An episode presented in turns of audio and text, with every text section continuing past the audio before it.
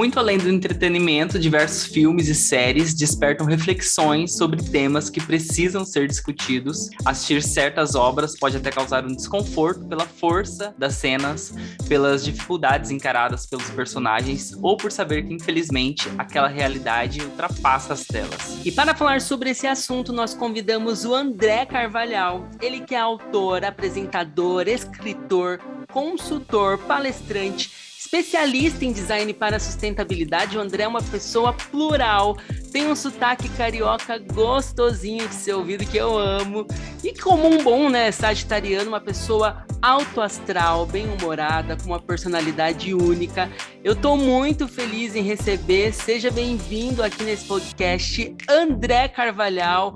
Carvalhando, né, Léo, como nós conhecemos, que tem o propósito de transformar pessoas, organizações, abrindo os olhos, a cabeça e o coração. A gente está muito feliz em te receber aqui, André. Ai, gente, imagina, eu que fico super feliz. Muito obrigado pelo convite, pela recepção. Adorei já a apresentação. Muito obrigado mesmo. Vai ser um prazer, tenho certeza.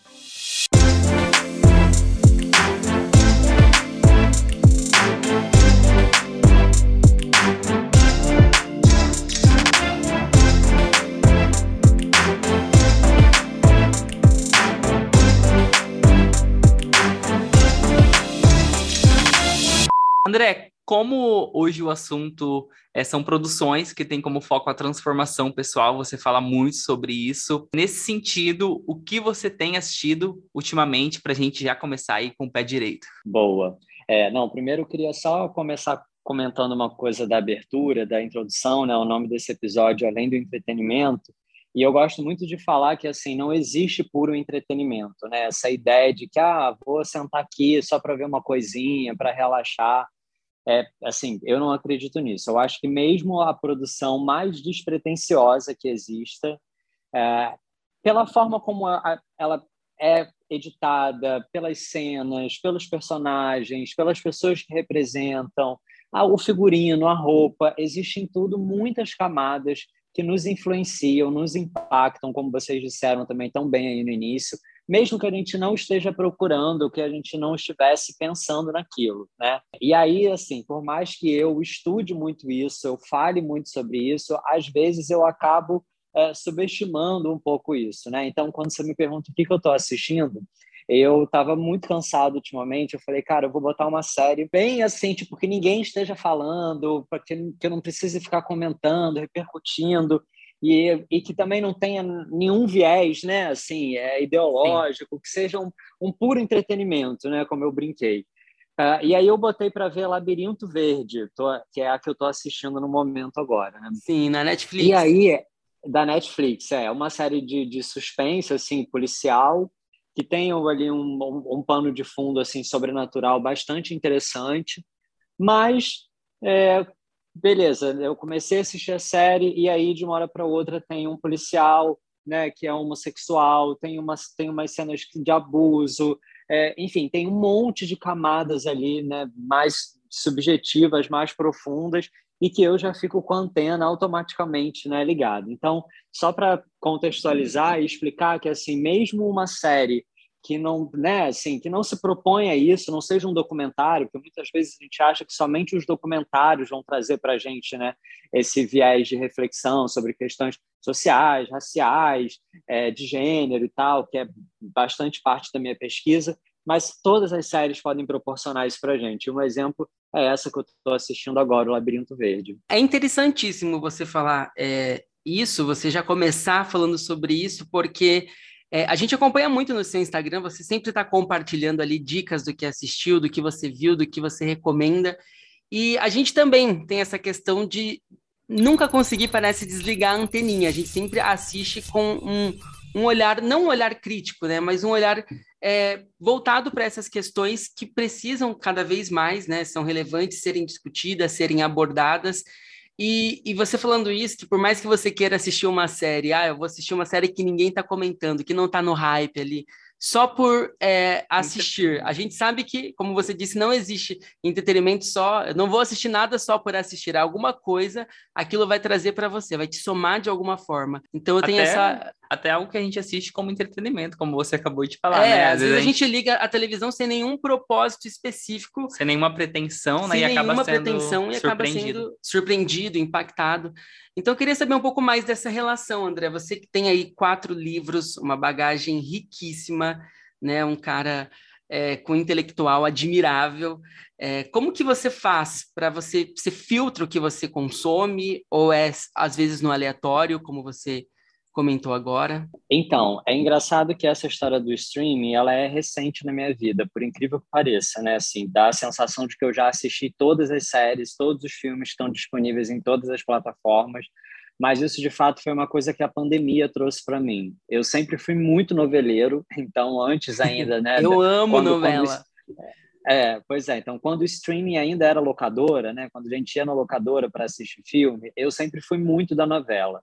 E aí depois passei, né, por toda essa coisa dos filmes, né, é, enfim, de, de, alugar e tal, e nunca fui muito de série. É, durante esse período, eu acho que as séries estavam começando a bombar, a explodir, né, que é, a Netflix chegou no Brasil, negócio né, como principal grande plataforma eu estava nesse momento muito conectado nos livros, porque eu estava escrevendo nessa época, estava assim no auge também da minha produção, e aí é, os livros eles começaram a me chamar muito. Quando a pandemia veio, né, e assim, se a gente parar para pensar, já são mais de dois anos, né, que a gente está falando de, de, desse mundo pandêmico, é, eu, como muitas pessoas, me vi é, em casa com a possibilidade de continuar trabalhando em casa, exercendo as minhas tarefas em casa, então eu realmente pratiquei o distanciamento, o isolamento social.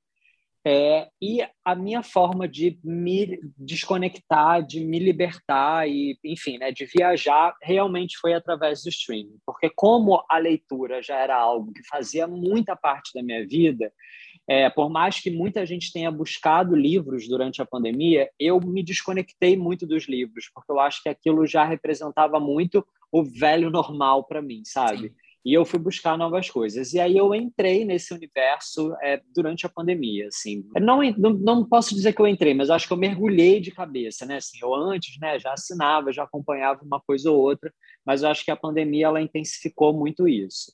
É, no primeiro momento, eu comecei a filtrar, né? Muito por conta dos temas, das coisas que eu gostava mais, que me atraíam mais, e depois, assim, né, a partir do momento quando eu já tinha assistido muita coisa, assim, já tinha assistido basicamente todas as coisas que me interessavam, eu comecei a, a ir mais para os lançamentos. Então, ah, isso está sendo lançado, então eu comecei a assistir praticamente tudo que era lançado. E aí eu começava a ver e, e, e a minha filtragem era muito pelo que eu gostava ou não, eu ia me identificando ou não. Mas é curioso perceber como isso foi uma transformação na minha vida e que a, a princípio parece que veio para ficar. Ah, com certeza. Essa era do streaming é, agora é uma era que traz é, muita coisa acessível, né? Antes a gente precisava ir até uma locadora e tal. Hoje a gente tem tudo muito cinema, rápido, muito é. cinema, é. muito imediatista, né? A gente está numa era de, de imediatismo e o streaming é, é mais uma consequência disso. É, o que eu gostaria de saber, por exemplo, no streaming a gente tem os algoritmos, né? A gente até falou isso em alguns episódios passados, que determina muito, né, o que a gente vai assistir ou não. Infelizmente, a gente acaba sendo manipulado ali e acaba até não percebendo por essa questão do algoritmo. E a gente tem algumas produções que precisam ser assistidas, que trazem temas interessantes, que trazem diversidade, que trazem inclusão, inclusão e que acabam sendo ali escondidas, né, sendo encobertadas por produções que acabam ganhando, é, às vezes, um investimento maior para divulgação, uma produção que um estúdio, um determinado streaming quer que tenha um alcance maior, e a, essas outras produções que debatem assuntos que são tão relevantes, tão importantes quanto, acabam sendo camufladas, escondidas, né, sufocadas é, no meio de tudo isso. Como que a gente pode fazer, André, você que traz essas pautas nos seus livros, nas suas palestras de transformação, né? Como a gente pode fazer para selecionar isso através das produções que a, gente, que a gente assiste, que a gente consome? Como que essas produções podem influenciar, principalmente na maneira como a gente é, se socializa hoje em dia, né? Como furar essa bolha que a gente está inserido? Olha, maravilhosa essa pergunta. Que bom que vocês estão falando sobre isso e já falaram antes, porque é exatamente o que você falou agora, assim, como a gente furar essa bolha, né? Eu acho que eu tenho uma sorte, porque como eu é, sou muito interessado nesses temas e durante muito tempo, né, como eu falei aqui, eu comecei buscando pelas coisas que me interessavam. É como se o meu algoritmo ele já tivesse ali bem moldado uh, ah, para receber esse tipo de conteúdo. Então, quando essas séries ou documentários eles são lançados, eles aparecem logo para mim. Mas eu tenho noção de que é completamente diferente é, quando, por exemplo, eu entro é, pelo usuário da minha mãe ou da minha irmã, viu? quando eu estou na casa de uma outra pessoa e eu escuto pessoas falando, nossa, eu não sabia que essa série tinha estreado. Então, assim, eu sei que isso acontece. E eu acho que é um pouco sobre essa questão da bolha mesmo, que o algoritmo ele coloca a gente, que é o mesmo que acontece também no Instagram ou em qualquer uma outra rede social. É muito importante a gente ter esse compromisso hoje de romper com o que eu gosto de chamar de monocultura de ideias. É como, durante, como se durante muito tempo a gente tivesse recebido as mensagens, a gente fosse acostumado com uma normalidade, né, entre aspas, uh, que tende a não tratar ou não falar sobre esses assuntos que são importantes para a gente. Então, é, sei lá, seja nas nossas redes sociais ou quando a gente está é, numa plataforma de streaming, né, como que a gente está buscando ali naquele momento? É um lazer, é uma descontração? A, a nossa, eu acho que primeira intenção, né, o nosso impulso é realmente ir para um tipo de conteúdo que é mais leve, é um tipo de conteúdo que é mais desconectado né, dessas causas. Só que uma vez que você pega essa trilha, é, o algoritmo ele entende que essa é a trilha mais favorável para você. Então, para vocês terem uma ideia, no Instagram, que eu acho que esse papo que a gente está tendo aqui vale também para várias outras coisas, né? Sim. É, eu tenho outros perfis onde eu sigo pessoas completamente diferentes da minha rede é, com outras visões, com outros pontos de vista, para que possam trazer para mim também é, outros olhares, né, outras histórias, outras narrativas, porque se eu fico somente ali na minha bolha, na minha rede, eu acabo recebendo também um tipo de conteúdo muito direcionado já para aquilo que eu gosto de, de, de falar, para aquilo que eu gosto de ver. E isso acaba limitando é, e eu acho restringindo o meu pensamento crítico. Sim. Quando a gente fala para o streaming, né, voltando para o streaming, é, acho que é mais difícil, né, as pessoas terem vários perfis, né, criarem vários perfis com isso. Mas aí é importante também é, conhecer e visitar perfis como o de vocês, que fala muito sobre as produções, sobre tudo que está rolando, e também ter esse esforço de ir atrás, de buscar, não ficar somente ali no passivo, né? Recebendo aquilo que a plataforma está oferecendo para gente. Tudo faz muito sentido porque nós estávamos inseridos em uma bolha e às vezes nós não tínhamos essa consciência, essa noção porque a gente está é, é, sempre assistindo ou reproduzindo o mesmo título que trazia uma mensagem, é, a mesma mensagem, resumidamente falando, só que de, com formas diferentes, né, com atores diferentes, mas resumidamente era a, a mesma, mesma trama, a mesma fórmula. Aí a gente estava assistindo aquilo repetidas e repetidas vezes e não estava percebendo. É, e isso que você falou é muito interessante, porque nós temos hoje é, uma infinidade de streaming e eu e o Léo, principalmente, como a gente precisa criar conteúdo em cima disso a gente consome diferentes conteúdos de acordo com as propostas que os streamings oferecem. Então, é, é interessante a gente ter é, outras vertentes, outros caminhos e buscar essas referências para a gente conseguir construir uma visão, um pensamento mais diversificado. Por exemplo, na MUBI, que é uma plataforma de filmes independentes que traz um conteúdo totalmente di é, diferente da proposta da Netflix, por exemplo, que é mais comercial, que são várias produções sendo lançadas diariamente, a MUBI é uma coisa um pouco mais selecionada, a gente tem um perfil que é totalmente desconexo com aquele que a gente tem na Netflix ou no Prime Video, por exemplo. A HBO, a mesma coisa, a gente tem uma linha de, de, de consumir alguns conteúdos que são é, mais dif diferentes né, do que o da Netflix, que trazem, por exemplo, na HBO a gente assiste Euphoria, é, que foi uma série que, que, que vem aí com uma, uma, proposta diferente, então a gente já tem outros conteúdos que são relacionados é, por euforia. Agora a gente está assistindo Queen's Stars, é, que é uma produção brasileira, então a gente já tem um, um perfil que é diferente do conteúdo que a gente consome ali na Netflix, apesar da Netflix ser ainda o streaming que predomina ali, né, Léo? Sim, nossa... e um depoimento, assim, particular nosso, é, seguindo o Carvalhando, né, nos ajudou muito a abrir e sair um pouco, né, da nossa caixinha, da nossa bolha, porque o André, ele aborda vários assuntos muito importantes no Instagram dele, nas redes sociais, na newsletter que ele tem. A gente vai deixar, inclusive, todos os links do Carvalhando na descrição do episódio para vocês conhecerem melhor, se vocês já não conhecem. André, a gente sabe que você ama moda, as suas palestras, inclusive, destinam-se a empresas de moda, outros setores também, né, que estejam dispostas a se atualizar, transformar para se conectar com novas gerações, é, com as tendências do mercado, indo para a TV, para o streaming, que a gente tem falado aqui. É, o que você tem assistido, o que você gosta de assistir nesse sentido? Cara, então, tem muita coisa legal acontecendo nesse sentido. É, eu acho que a Rihanna foi, por exemplo, uma artista que conseguiu integrar essa, esses dois universos de uma forma muito inteligente, né? Então, ela trouxe o que seria um desfile, o que seria um show, né, como era feito antigamente pela Victoria's Secret, né, desfiles de lingerie em passarela com supermodelos, e a Rihanna transformou isso num show de streaming que foi parar no Amazon Prime. Uh, a Beyoncé também lançou um álbum visual uh, que foi uh, também para uma plataforma que, apesar de ser um trabalho né, de uma cantora, de uma diva pop, era algo também com um apelo de moda, um apelo fashion muito grande. E eu vejo que é, existe um, um potencial muito grande de conexão entre esses dois universos, até para levar para mais pessoas, para trazer a possibilidade de outras pessoas assistirem também. Não, isso é realmente a Rihanna ela revolucionou esse mercado de moda. A Victoria's Secret Show a gente tinha uma padronização e a Rihanna veio quebrando isso. Eu fiquei é, apaixonado, vidrado por aquele desfile. Acho que já foram duas edições, duas né? Edições, uma melhor que a outra. E realmente, a gente enxergava, às vezes tinha até um preconceito de se falar sobre moda, porque enxergava-se a moda como algo é, fútil, vamos dizer assim, né? Que as pessoas não conseguiam enxergar que a moda também é um, é um meio muito importante, é um mercado pra muito importante para a né? inclusão.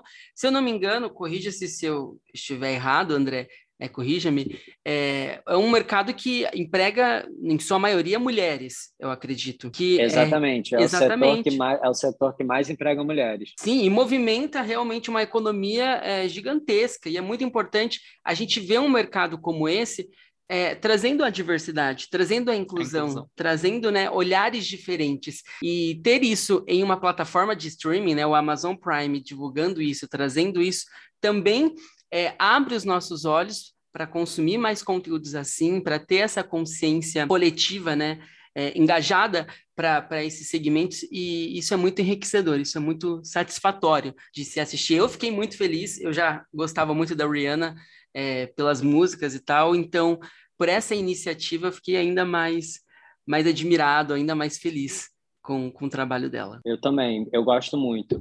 É, agora, enfim, enquanto vocês estavam falando, eu fiquei pensando, resgatando aqui na minha cabeça outros conteúdos de moda, né, dos streams.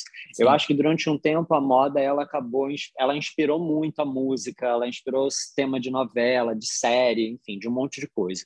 Depois a gente passou por um momento onde a moda ela começou a ser questionada. Então, a gente tem alguns documentários, como The True Cost, que é um documentário que está, se não me engano, ainda no Netflix, e que fala sobre esses bastidores da indústria da moda. E a gente tem grandes produções também disponíveis em streaming, como O Diabo Veste Prada, como September Issue, uh, que fala que é um documentário sobre a, montagem da, da edição da Vogue de setembro, que é a edição mais importante do ano. Né, que foram documentários que acabaram trazendo um meio termo, né, assim, entre a crítica e o glamour. E a gente tem séries é, que durante algum tempo falavam sobre moda de forma direta ou indireta, como Sex and the City, a própria Emily in Paris, né, agora Sim. mais recente, mas que traziam esse lado do glamour e ao mesmo tempo não debatiam, não falavam sobre questões mais estruturais da moda ou até mesmo na própria série, né, em si, não traziam diversidade, é, não traziam né, diversas questões ou diversos pensamentos que são importantes para a nossa vida. E aí a gente volta para o início da conversa, né?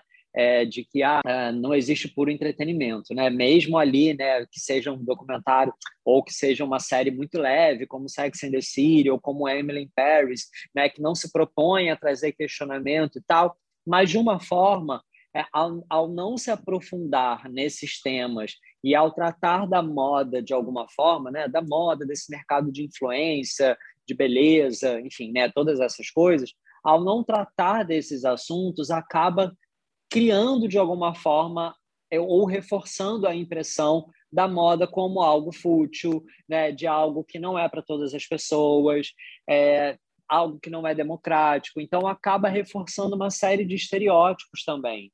Né? Então, acho que por isso a, a, a necessidade da gente ter uma responsabilidade, a gente ter uma preocupação muito grande em falar sobre essas coisas. Antes da gente continuar esse bate-papo gostosinho com o André, a gente tem uma dica super legal que é o Cotas, parceiraço desse podcast. No Cotas, nós podemos formar grupos de assinaturas para dividir custos com colegas de casa, amigos e familiares de uma forma inteligente. Você pode encontrar o serviço que quer assinar ou criar um grupo para dividir os espaços das suas assinaturas. Isso mesmo, gente. Com Cotas você aproveita para ter todos os serviços de streaming que sempre quis por um preço muito mais acessível, ou seja, tudo que a gente está comentando aqui no podcast dá para você assistir, não tem mais desculpa. Nós vamos deixar o link do Cotas na descrição do episódio. Cotas traz aquela economia inteligente. Vão lá e conheçam o Cotas.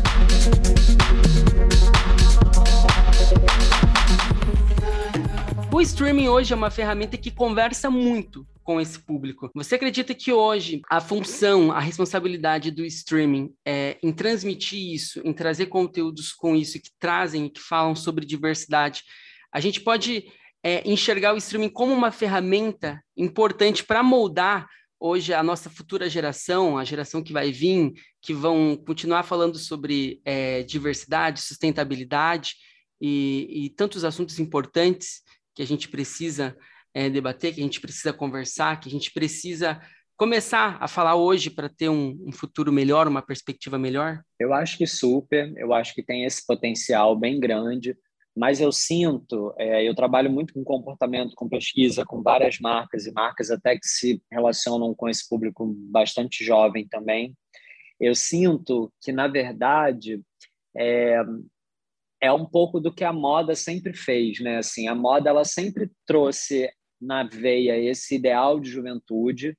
É, sempre a gente sempre teve a ideia de que a moda ela estava formando, né, o gosto, a opinião né, dos jovens e tal, é, e não é que ela não faça isso, mas ela também bebe muito né, na fonte dos jovens, ela também olha muito para o que está acontecendo né, com as novas gerações, com o público que está vindo mais novo.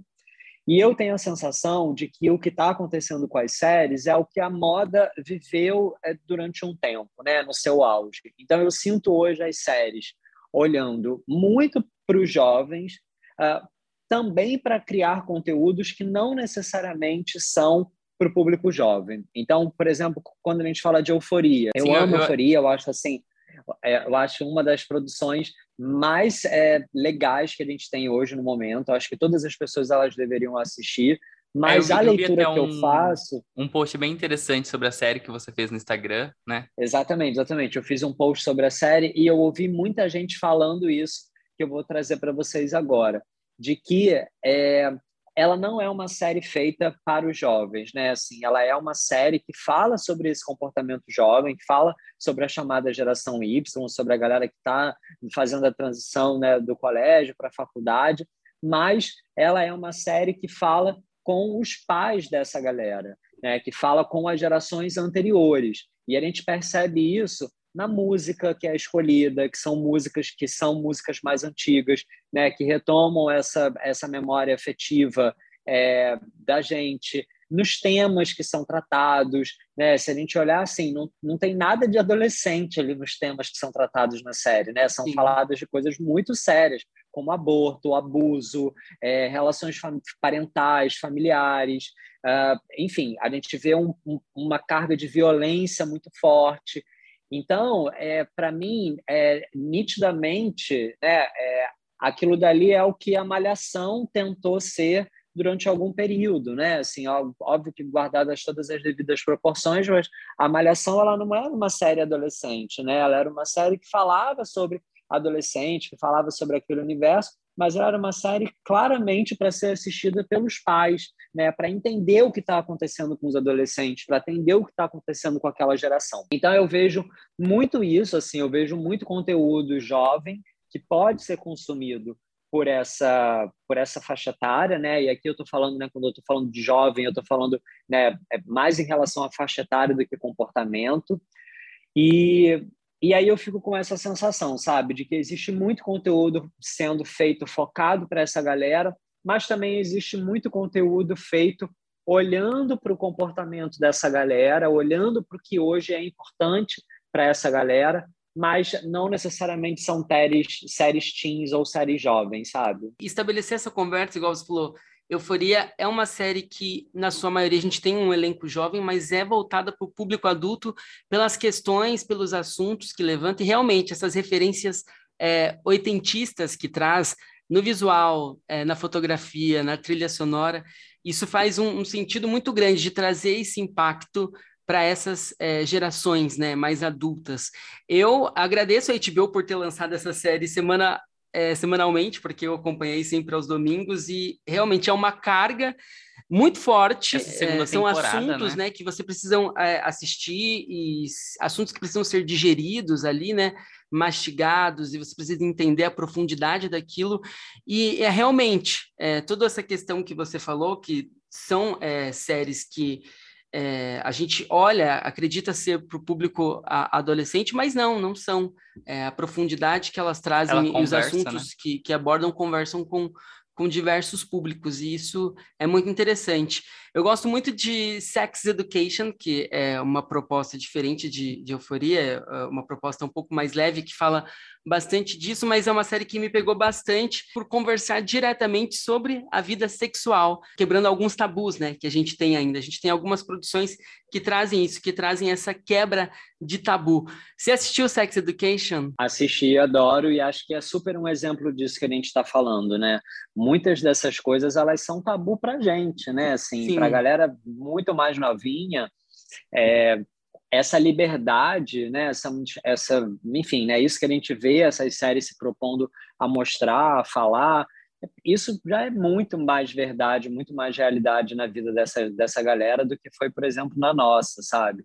Então eu vejo que tem um papel muito importante de educar, acho que tem um papel é, obviamente, de muitas pessoas dessa faixa etária também se entenderem, também entenderem o que está acontecendo. Por exemplo, na minha adolescência, acredito que na de vocês também, na minha infância, eu não me via representado nas novelas, eu não me via representado na, nos filmes, nas séries, é, as, né, e, enfim, fora mim, né, é, mas um monte de gente. Olha que eu sou um homem branco, né? Mas assim, se a gente vai falar ainda de, de outras pessoas, né? Menos ainda, né? Assim, Sim. o que a gente via na televisão, o que a gente via na novela era sempre aquele casal branco, heterossexual, rico, é, enfim, com uma realidade muito diferente da realidade da maior parte da população. Então, a gente não tinha esse referencial, né? Então, eu acho que essas séries e essas produções elas trazem isso também de positivo, não, não de, de ensinar né, para esse tipo de galera, mas eu acho para que essas pessoas se vejam também, né, vejam que existem pessoas vivendo aquela realidade, vivendo aquela, é, enfim, aqueles dramas, aqueles conflitos, mas acho que principalmente para falar para as gerações anteriores, né, para os pais, enfim, para a família, sobre aqueles temas que muitas vezes são incompreendidos. Isso até que se conecta quando a gente estava falando de moda, voltando é, a falar do show da Rihanna, porque quantas pessoas se veem representadas, né, quando assiste o show da Rihanna, diferente de quando assiste, por exemplo, que a gente comparou com a Victoria's Secrets, né, que existia um padrão, na, no show da Total. Rihanna não existe um padrão, né, existem é, pessoas diferentes então, a representação disso é muito maior.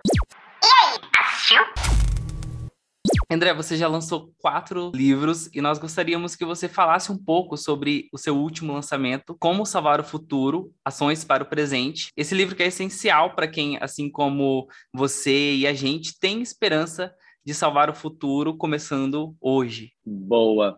Então, esse livro ele tem exatamente esse, esse papel, essa intenção de fazer as pessoas pensarem no futuro, né? Eu lembro quando eu era pequeno que eu tinha uma ideia de que o futuro seria algo legal, algo brilhante, né? A gente tinha uma esperança muito grande no futuro. E hoje é como se eu tivesse chegado no futuro e a gente vê todas essas tretas acontecendo que a gente falou no início. Então, é, isso foi me trazendo cada vez mais uma responsabilidade e uma noção de que o futuro é aquilo que a gente construiu hoje, né? Assim, o futuro, o meu futuro é diferente do seu, é diferente de uma pessoa que está nascendo agora, né? Essa noção de futuro ela é muito relativa, ela vive muito no nosso imaginário. A produção cultural, né, ela ajudou muito durante um período a reforçar a ideia de que o futuro seria algo primeiro muito otimista, muito legal, como por exemplo os Jetsons, né, o desenho animado. Depois a gente entrou numa fase é, que tentava nos alertar para esses perigos do futuro. A gente vê desde Blade Runner é, até Mad Max, então falando desse futuro mais árido, mais deserto, é, em guerra, apocalíptico, né? Então a gente viu a, a ficção científica, né, através da produção cultural, tentar trazer essas mensagens para a gente também, mas a real é que é, o futuro vai ser aquilo que a gente fizer, né? Vai ser um resultado das nossas ações. Então esse livro ele fala sobre isso. Ele procura conectar a sustentabilidade com alguns temas que eu falo muito nas minhas redes sociais, mas que as pessoas parecem não ver tanta relação num primeiro momento, como, por exemplo, saúde mental, autoconhecimento, essas questões todas que a gente está falando aqui de diversidade, de gênero, é, enfim, é, existem muitas camadas, o próprio consumo, né? Então, é, os meus livros anteriores eles falavam muito sobre consumo, sobre consumo consciente, e eu comecei a entender de que a gente não pode falar de só aquilo que a gente vê, né? Assim, a gente não pode falar do consumo em si. A gente precisa falar daquilo que está gerando o consumo, do que está despertando ou não o consumo nas pessoas. É, e, mais uma vez, toda a produção cultural, a mídia, é, a produção das marcas de conteúdo, tudo isso acaba impactando muito. Então, esse livro ele traz uma mistura sobre todas essas coisas, com o objetivo de apontar conexões entre todos esses universos e tem a intenção de despertar ali em cada pessoa que lê, né, é, enfim, alguma vontade de transformar, de ser um agente transformador. Nossa, que demais! É muito inspirador. Nos dá realmente é, essa positividade. A gente precisa, né, ser alimentado por conteúdos que nos trazem positividade o tempo todo, porque tá difícil. A gente, quando eu pensava no futuro, né, a gente lá atrás, ai, como que será 2020? Como será 2022? Isso nós que somos da década aí de 90, né? Quando a gente imaginava carros voando e, e um mundo totalmente diferente do que a gente vive hoje, parece que a gente está cada vez é, olhando o cenário que a gente vive hoje, parece que nós estamos cada vez mais parecidos com o passado do que com o futuro que a gente sonhava, que a gente idealizava, né? Aquilo guerra, é né? guerra, é, ditadura, é, censura, aquilo que a gente lia nos nossos livros de história, que a gente né, consumia num, num um filme que a gente via numa aula de história, fazendo, falando sobre isso. Se torna uma ameaça agora. Falando né? sobre a ditadura no Brasil, parece que hoje a gente está vivendo isso.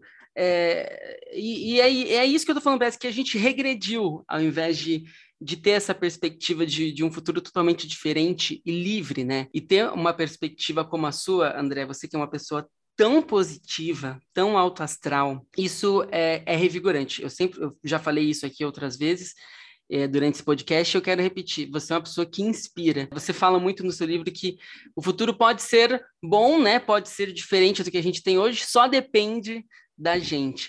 E esse depende, ele, ele pega bastante, ele pega bastante, porque realmente a gente precisa mudar, mudar toda essa nossa perspectiva e mudar as nossas ações agora, né? Exatamente, é exatamente isso que vocês falaram. E essa coisa, né, de que depende da gente, pode ser bom ou pode ser ruim, né? Uhum. Porque vai depender de fato daquilo que a gente fez. Eu super concordo com vocês de que parece que hoje a gente está andando muito mais para trás, né, do que para frente em diversas esferas da nossa vida. E aí é legal a gente pensar também o que, que a gente coletivamente fez para isso, né? Porque tudo isso é Sim. é uma resposta do coletivo, né? É, então, o que, que a gente, enquanto coletivo, está fazendo? E aí, os meus livros eles abordam muito esse pensamento, né, de por que, que a gente se desconectou tanto da gente, da natureza, das outras pessoas, do próprio senso de coletivo, né, de coletividade. É, então, enfim, aí tem muito pano para manga, tem muita conversa, mas é bem por aí. Gente, todas essas produções que nós estamos falando aqui nesse episódio, nós organizamos em uma galeria lá na Cult, né, Ali? Isso mesmo, a Cult é a rede social pra gente que ama filmes e séries, podcasts, literatura, música. A gente tá falando semana após semana da Cult porque ela é uma grande parceira desse podcast e a gente ama, gente, trazer boas dicas para vocês. É isso mesmo, na Cult a gente consegue organizar tudo que a gente assiste, o que a gente lê, o que a gente ouve e consegue descobrir novos conteúdos também. E o melhor é que agora a Cult tem aplicativo para iOS e para Android, então tá bem mais fácil. Com certeza, vão lá, baixa o app, cria sua conta, siga, né, o nosso perfil, nós temos a nossa comunidade para falar sobre o podcast e claro, para debater sobre esse universo que a gente ama de filmes e séries. O link, Léo, a gente vai deixar aqui na descrição do episódio, né? Isso mesmo, conheça a Cult, o link tá na descrição do episódio. Clica, clica, clica.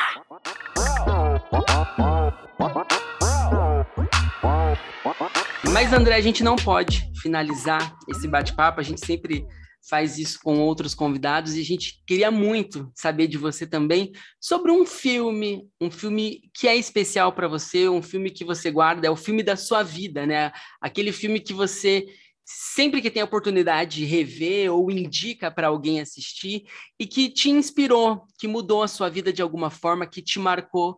E quando você pensa em um filme, tipo, ele vem de imediato à sua é memória. É o filme da sua vida. Ah, tá. Mas, gente, nossa, essa, essa é a É difícil, mais né? Difícil. é complicado. Nossa, difícil de tem como difícil escolher, demais. Tem como escolher só Eu um. acho que todo mundo deve ter problema para responder isso, né? Ah, sim, sim, não, Sim. todo mundo. Não, essa- é escolher só demora. um, escolher só um, pega todo mundo.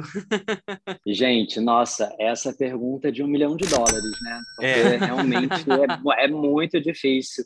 Ainda mais para mim, assim, que eu assisto muita coisa, vi muita coisa já, mas eu acho que tem um filme que foi super importante para mim, que é o Me Chame pelo Seu Nome. Sim. Eu acho, como eu comentei aqui no início, é, eu sempre tive muita dificuldade de me ver nos filmes, né? De ver o tipo de relacionamento, né, que eu vivo, é, relações homoafetivas, assim, isso a gente não via na, na Globo, né, quando a gente era pequeno. E eu acho que filmes como esse, Brokeback Mountain, né, filmes que muito bom. trouxeram mais essa essa realidade, né, essa relação entre homens e tal, cada um, né, com seus universos e tal, acho que são são produções que me marcaram muito, não só de fato ali pela é, pela história, mas pelo que elas representaram em termos de ruptura estética é, e de narrativa, é, enfim, trazendo essas diferentes realidades e no caso que se aproximam mais da minha realidade para as telas. Mas fora isso, assim, me vieram vários outros nomes aqui na cabeça que vocês iam chorar de rir, desde tipo uma linda mulher até um lugar. Um Ah, é lugar um clássico dos bons. Eu amo uma linda mulher. Eu amo, eu amo. Não, mas, mas é realmente essa questão da gente se ver, a gente já tinha falado isso da representatividade, da gente se ver é muito importante. E Call Me By Your Name, a gente assistiu também, é, a gente não teve oportunidade de ver no cinema, a gente viu é, na TV quando chegou no streaming.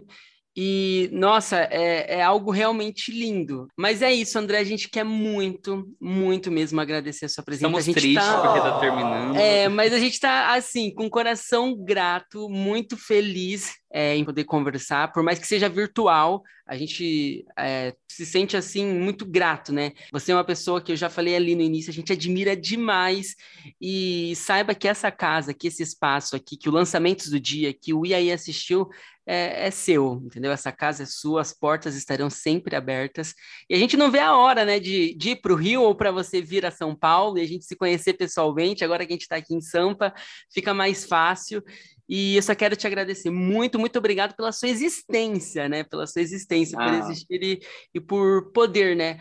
é, permitir que a gente é, tenha esse contato com você. Sim, desde gente- quando a gente começou a consumir né, o conteúdo do Carvalhando no Instagram, é algo que tem nos inspirado e tirou muito a gente até de alguma zona de conforto, alguma caixinha, tirou a gente de bolhas que nós mesmos é, estávamos, né? inseridos Então, é, e não então, percebíamos Então é, é, é realmente muito gratificante inspirador. e inspirador. Muito obrigado, André. Imagina, gente, é um prazer, eu amo. Por mim, eu ficaria aqui o dia inteiro conversando, falando sobre isso. Obrigado também pelo trabalho de vocês, eu acho ótimo. Como eu disse, é uma oportunidade muito grande para quem está assistindo a gente é, se libertar do algoritmo né, e ter acesso ali a todas as produções que estão rolando. Eu amo quando vocês falam, né? 12 séries que estão vindo, 15 filmes, não sei o que, né, né? Então, acho que é uma oportunidade muito grande para todo mundo, né? É, assistir, pesquisar e conhecer né, sobre esses temas. Fico muito feliz que vocês se sintam inspirados também a falar sobre né, essas outras produções, a trazer é, esses outros, é, essas outras abordagens, né? Também ali para o conteúdo de vocês. Acho que todo mundo só tem a ganhar. Então também espero que em breve, em breve a gente possa se ver, se encontrar ao vivo e é isso. Muito obrigado e até a próxima, pessoal, para quem está ouvindo a gente aqui. Beijão, André. A gente está muito feliz. E para você que está ouvindo a gente, não esqueça que nós temos esse encontro semanal marcado com vocês aqui, né, Léo? No E aí, assistiu.